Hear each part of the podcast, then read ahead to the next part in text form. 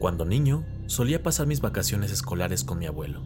Él vivía en una casa muy humilde, en medio de un ejido que ha pertenecido a nuestra familia por generaciones, cerca de un pequeño pueblo muy bonito y pintoresco, Mazamitla. Esto es en el estado de Jalisco, al sur de Guadalajara. Mi abuela tenía ya algunos años de fallecida, y creo que mis visitas funcionaban para varios propósitos. A mis padres les daba un respiro, a mi abuelo una oportunidad de ayudar y al mismo tiempo tener compañía, y a mí de hacer cosas más productivas que estar en casa todo el día mirando la televisión. Como sucedió en años anteriores, mis padres y yo llegamos hasta Mazamitla, donde mi abuelo pasó por nosotros en su camioneta. Hicimos algunas compras de víveres, particularmente mi abuelo me consentía mucho y me compraba algunas golosinas que iría dosificando a lo largo de mi estancia. Luego nos fuimos a la casita de mi abuelo y pasamos la noche todos juntos. Al siguiente día, llevamos a mis padres de vuelta a Mazamitla y después de otra pequeña parada para comprar algunas otras golosinas, regresamos a casa de mi abuelo. Siempre que visitaba a mi abuelo, tenía tareas divertidas y cansadas para mí. También había ciertas advertencias. En ocasiones veíamos luces a lo lejos, pero no muy lejos, que se movían rápidamente. Y mi abuelo me había explicado que eran brujas, que en ese lugar habían habitado brujas desde hace muchísimo tiempo y que era mejor cuidarse. Para esta visita yo ya tenía conocimiento de las precauciones básicas. Nunca abrir la puerta por la noche dormir con tijeras bajo la almohada para ahuyentar a los malos espíritus, que podrían ser enviados por las brujas, y algunas más. Creo que la más atemorizante era la que venía acompañada de una historia, la de la bruja cazadora. Mi abuelo relataba la presencia de una mujer que vivía del otro lado del bosque y a quien todos los que sabían de su existencia le temían. La describía como una mujer de aspecto descuidado, sucia, que vestía de pieles de animales y que llevaba con ella siempre un arco y un carcaj con flechas. Según mi abuelo, era de una bruja cruel, con un temperamento muy volátil. Las pocas personas que llegaban a interactuar con ella la buscaban para que les ayudara con problemas de salud o para algún negocio. Se rumoraba que muchos años antes había ayudado a un viejo presidente municipal a llegar al puesto. Lo que invariablemente sucedía con las familias que acudían por su ayuda es que algún miembro de estas desaparecía bajo circunstancias extrañas, mi abuelo siempre me repetía lo mismo. Y acuérdate, mijo, si un día ves a una mujer en el bosque con un arco, avísame. Si no estoy, regrésate lo más rápido que puedas y pon una línea de sal en las puertas y en las ventanas.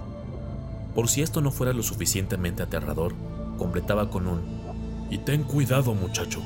Las lechuzas y tecolotes son sus amigos.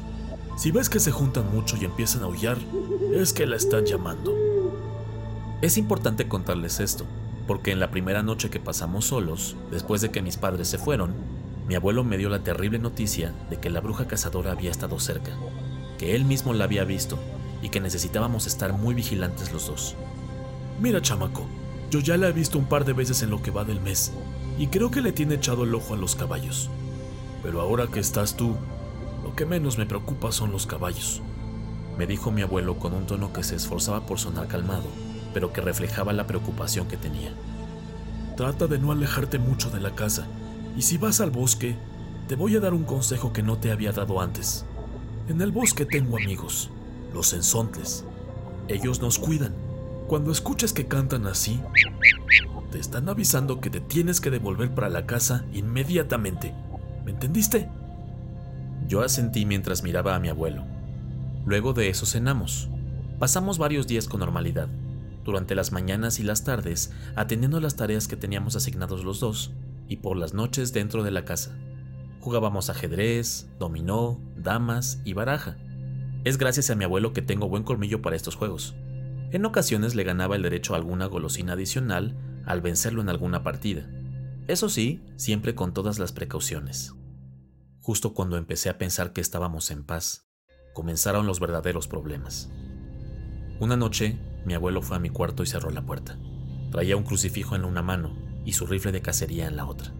Me dijo, en voz muy baja, que estuviera tranquilo, y luego me hizo mirar por la ventana. Las bolas de fuego que en ocasiones veíamos a la distancia estaban ahora muy cerca de la casa, a unos 5 o 6 metros. Son brujas, mijo, pero no te preocupes, estamos seguros, y yo no dejaré que te hagan nada. Al siguiente día, vimos que parte del vallado que tenía mi abuelo para cuidar a los animales estaba destruida.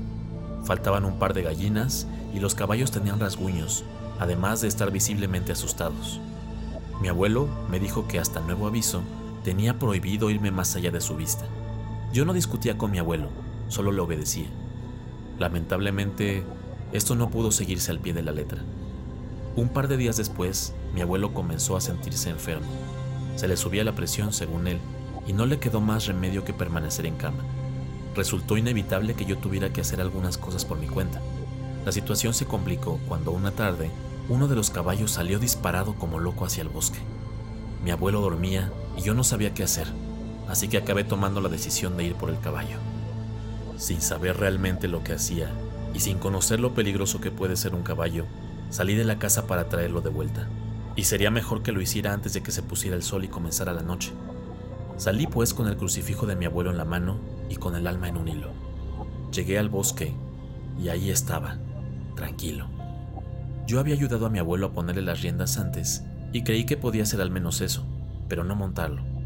De alguna manera lo logré, y cuando casi salíamos del bosque, lo escuché. Reconocí el canto del censontle y recordé lo que me dijo el abuelo. Empecé a correr, primero con el caballo, tomándolo de las riendas mientras éste me seguía con un trote ligero. Pero cuando escuché, el miedo me hizo soltar al caballo, lo que resultó ser una buena idea, pues el caballo en cosa de un segundo me dejó atrás galopando despavorido hacia la casa. En mi corazón sabía lo que sucedía. La bruja cazadora venía en camino. Logré llegar a la casa, cerré como pude la puerta y coloqué la línea de sal como dijo mi abuelo. Corrí por él a la cama y él ya estaba despierto y pálido. Hijo, llegaste. ¿Qué hacías afuera? No importa, quédate aquí conmigo. Aquí viene la bruja cazadora. Ponte a rezar, mijo. Los dos rezamos con intensidad y aunque no quería, miré hacia afuera de la casa, y allí estaba la figura de una mujer, vestida en pieles y con un arco en mano. Gritaba fúrica, como si estuviera maldiciendo y riendo al mismo tiempo. Al cabo de unos dos o tres minutos, que se sintieron como horas, la mujer desapareció. No me separé de mi abuelo en toda la noche. A la mañana siguiente notamos arañazos en las puertas y tristemente un caballo que faltaba. Ya pasó, mijo. Ya se llevó lo que quería. Nos va a dejar en paz por ahora. Y así fue. Por lo menos mientras yo visité a mi abuelo hasta su muerte, no supe más de la bruja cazadora. Yo aún sigo algunos de los consejos de mi abuelo, particularmente cuando paseo por el bosque, pues me encanta, pongo mucha atención al canto del censontle, de los amigos de mi abuelo.